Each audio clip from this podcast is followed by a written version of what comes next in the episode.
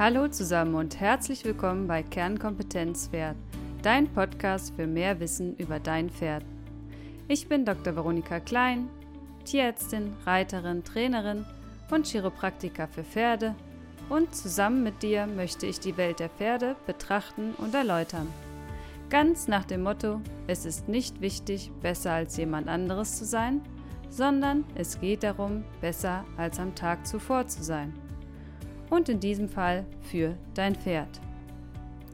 Heute geht es um die Krankheit Druse. Leider tritt sie in den letzten Jahren wieder vermehrt auf.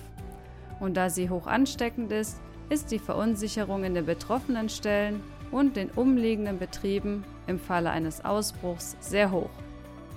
Um nicht in wilde Spekulationen und hitzige Diskussionen zu enden, ist es wichtig, dass du korrekt informiert bist.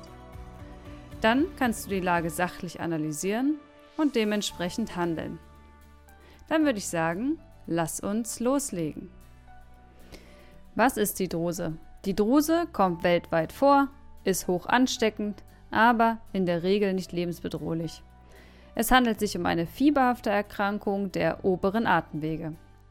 Der Erreger trägt den schönen Namen Streptococcus equi und ist ein grampositives Bakterium. Welche Symptome treten auf?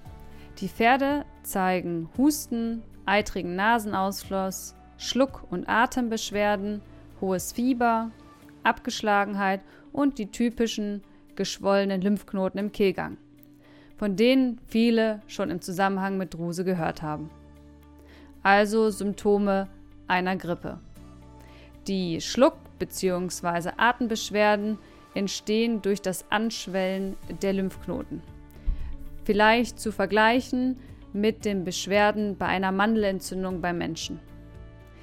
Der Erreger kann sich aber auch in seltenen Fällen im ganzen Körper verteilen und dort überall in den Körperlymphknoten Abszesse bilden. Das erfolgt Gott sei Dank selten. Als weitere Folgekomplikation können Nierenerkrankungen und die sogenannte Blutfleckenkrankheit auftreten. Dabei entzünden sich die kleinen Gefäße und lassen zum Beispiel den Kopf des Pferdes anschwellen. Das wird dann als Nilpferdkopf bezeichnet.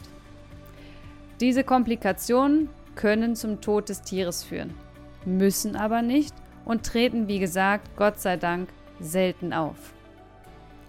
Wer erkrankt jetzt im Speziellen? Besonders sind die Yopis betroffen. Schreibt man Y-O-P-I-S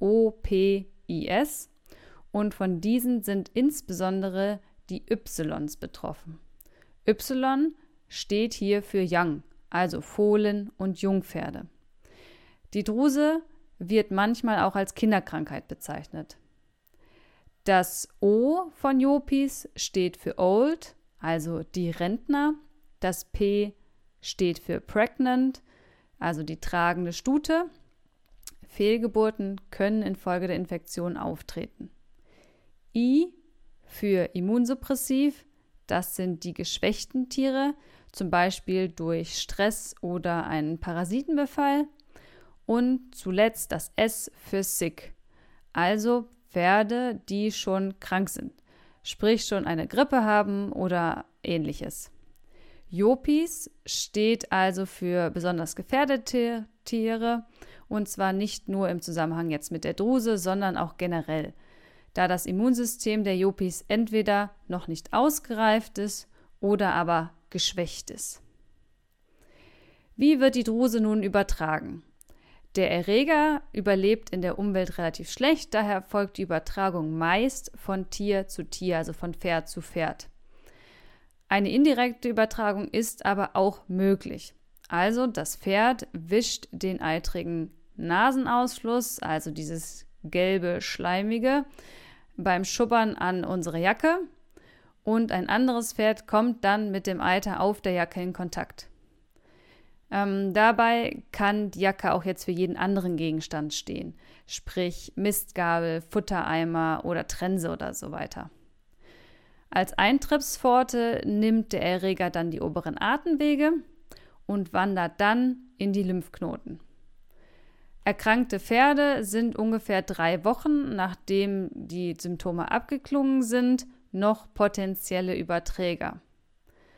Also sollte im Stall ein Standstill, keiner raus, keiner rein, über diese drei Wochen nach dem letzten Fiebertag eingehalten werden.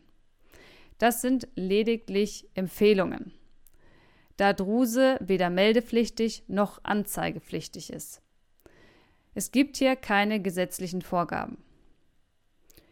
Besonders tückisch ist, dass einige Tiere den Erreger halt mit sich tragen, obwohl sie äußerlich nicht krank sind.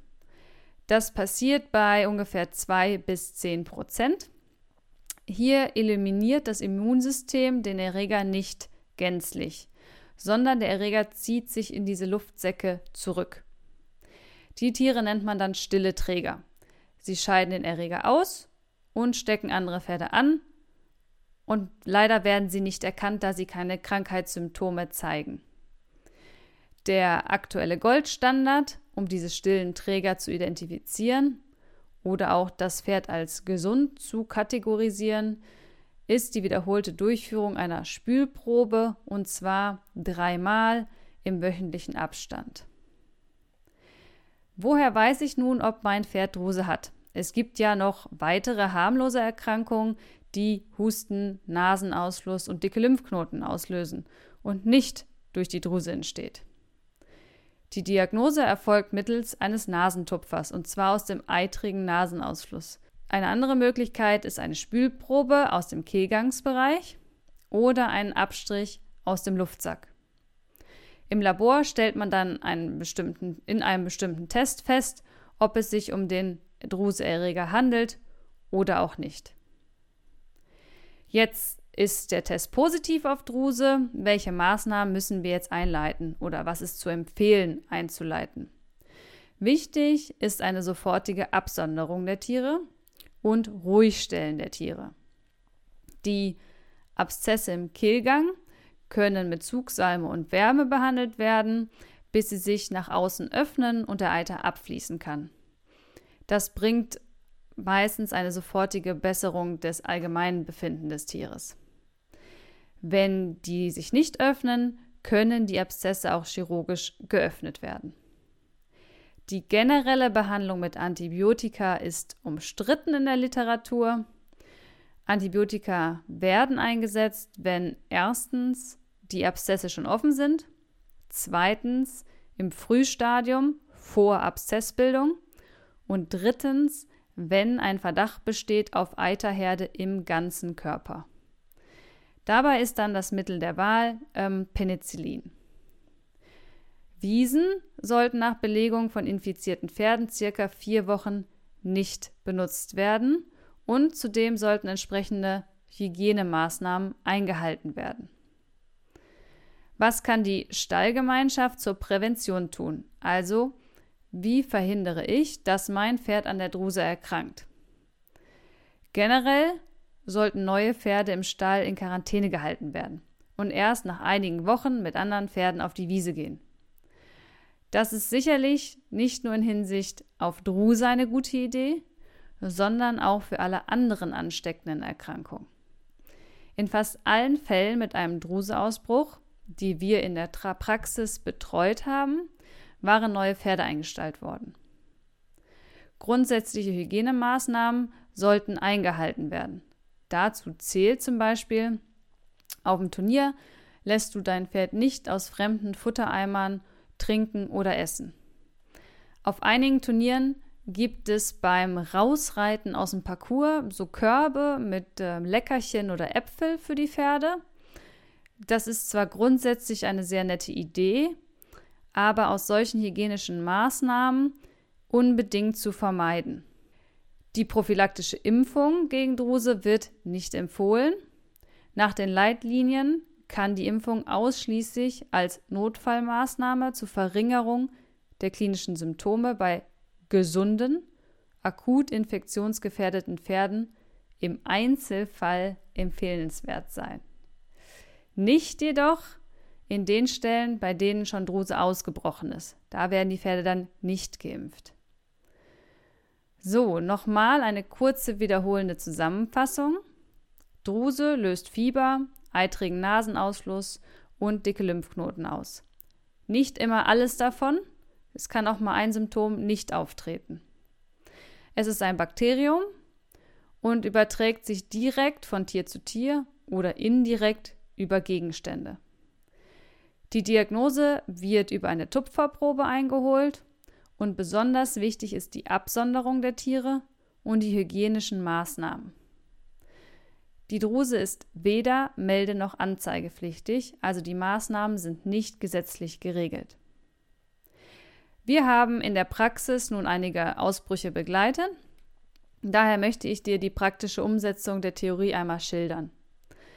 Ein Pferd fällt mit Husten, gelbem Nasenausfluss und oder Fieber auf. Der Tierarzt kommt und nimmt aus diesem gelben Nasenausfluss einen Tupfer, also direkt aus dem Eiter. Dann ist die Nachweisgrenze deutlich besser. Der Tupfer wird dann ans Labor geschickt und ein Schnelltest durchgeführt die PCR. Die dauert dann in der Regel ein bis zwei Tage und in der Zwischenzeit bekommt das Pferd einmal einen, Schleim, einen Schleimlöser und das Immunsystem kann geboostert werden. Zeigt das Pferd jetzt einen schlechten Allgemeinzustand, sprich Atemnot, Schluckbeschwerden oder verweigert das Futter, dann wird zusätzlich mit Antibiotika gearbeitet. Sollte der Test dann positiv sein, wird das Pferd extra gestellt oder die Box zum Nachbarn mit Planen abgehängt, damit dieser Nüstern-Kontakt nicht mehr möglich ist. Bei allen anderen Pferden in diesem Stall wird täglich Fieber gemessen. Die Empfehlung lautet, keiner verlässt den Hof und Fremde betreten ihn nicht, soweit das möglich ist. Sollte jemand zwischen Stellen wechseln, ist die Kleidung jedes Mal zu tauschen. Auch Reitstiefel, Handschuhe und Co. Alle Pferde in den betroffenen Stellen werden weniger gearbeitet und an allen Waschbecken stehen Seife und Desinfektionsmittel, die dann auch gerne benutzt werden dürfen. Und vor den Stallgassen stehen Desinfektionswannen für die Füße, also für die Menschenschuhe, falls es mehrere Stallgassen gibt, dass wenn man von der einen Stallgasse in die andere Stallgasse geht, dass diese Fußsohlen dann desinfiziert werden. Der erste Tag dann, an dem kein Pferd mehr Fieber hat, fangen die drei Wochen Übergangszeit an, also indem wir immer noch dieses Standstill haben. Tag 0 sozusagen. Neues Pferd mit Fieber, wieder Tag 0. Also alles von vorne. Sag, wir haben zwei Wochen keine Fieberfälle gehabt, dann haben wir wieder einen Fieberfall, verlängert sich die Zeit wieder um weitere drei Wochen. Sind dann diese drei Wochen ohne Fieber überstanden, werden die Rachenspülproben genommen. Drei Stück im Abstand von einer Woche. Am besten ehrlich gesagt von allen Pferden, die mit den kranken Pferden in Kontakt waren. Und wenn dann alle Proben negativ sind, dann wird der Stall wieder freigegeben und als gesund eingestuft. Gegen alle Gerüchte, die man so gehört hat, ist in unserem Praxisgebiet noch kein Pferd an der Druse gestorben. Schnell auf Holz klopfen. Und Komplikationen haben wir nur bei einer Handvoll Pferden gesehen. Wir hatten eins mit Nilpferdkopf und eins mit Nierenproblemen, die beide aber auch wieder fit sind. Insgesamt ist die Diagnostik sehr teuer durch die vielen Tests, also diese ganze Beprobung. Das Einhalten der hygienischen, Ma hygienischen Maßnahmen ist sehr aufwendig und das Prozedere ist sehr, sehr langwierig, bis der Stall wieder freigegeben wird. Aber in der Regel nicht lebensbedrohlich für die Pferde. So, nun bist du gewappnet für die nächste Gesprächsrunde im Stall und kannst dein Wissen weitergeben, um damit zum Schutz der Pferde beizutragen. Ja, nach nun drei Episoden über Krankheiten geht es in 14 Tagen weiter mit dem Themenblock Reiten. Und zwar wird die Episode den Titel tragen Die Lösungsphase aus medizinischer Sicht. Zum Schluss möchte ich mich ganz herzlich für das rege Interesse an diesem Podcast bedanken. In den iTunes-Charts war ich zeitweise in der Kategorie Bildung auf Platz 29, was ich unglaublich finde. Vielen Dank hierfür. Ich würde mich natürlich sehr über weitere, natürlich nette Bewertungen bei iTunes freuen. Natürlich freue ich mich aber auch über Verbesserungsvorschläge. Schreib mir die einfach auf die E-Mail veronika.kernkompetenz-pferd.de denn auch ich möchte jeden Tag ein bisschen besser werden. Und bis dahin, denke daran, Pferde sind Lebensfreude. Also Hacken runter und Stimmung rauf.